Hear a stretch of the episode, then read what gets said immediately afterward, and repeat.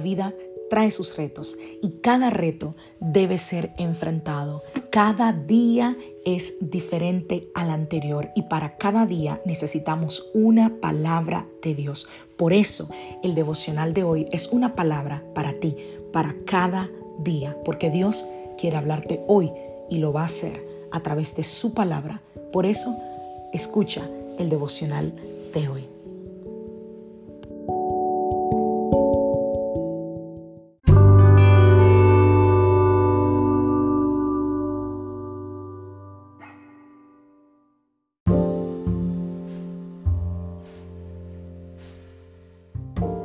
Devocional del día de hoy. Ora persistentemente. Vamos a la palabra del Señor, libro de Santiago, capítulo 4, verso 2. No tienen porque no piden. Esa es la abreviación, pero vamos a leerlo. Desean lo que no tienen, entonces traman y hasta matan para conseguirlo. Envidian lo que otros tienen pero no pueden obtenerlo. Por eso luchan y les hacen la guerra para quitárselo. Sin embargo, no tienen lo que desean porque no se lo piden a Dios. Wow. Yo creo que la primera vez que yo escuché esto debe haber sido como unos 20 años y tantos atrás. Y esa frase, e-, esa frase, la parte corta, no tienen porque no piden. Eso voló mi cabeza.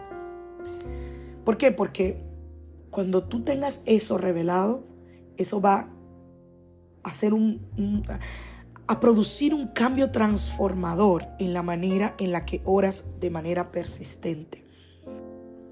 Hay momentos eh, eh, eh, en la vida en que estamos estresados por un montón de cosas. Intentamos que el esposo, que la esposa haga tal o cual cosa, que el ministerio avance, que los hijos hagan aquello.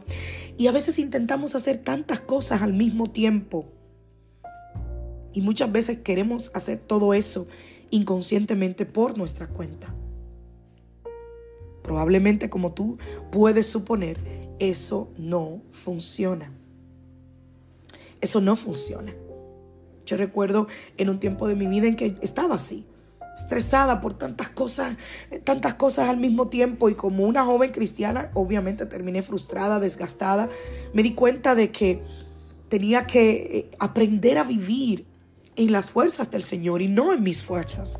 Necesitaba entregar mis problemas al Señor y en otras palabras, necesitaba orar más. Cuando nosotros entendemos el amor de Dios y su plan para nosotros, podemos empezar a darnos cuenta de las puertas que Él quiere abrir para nosotros.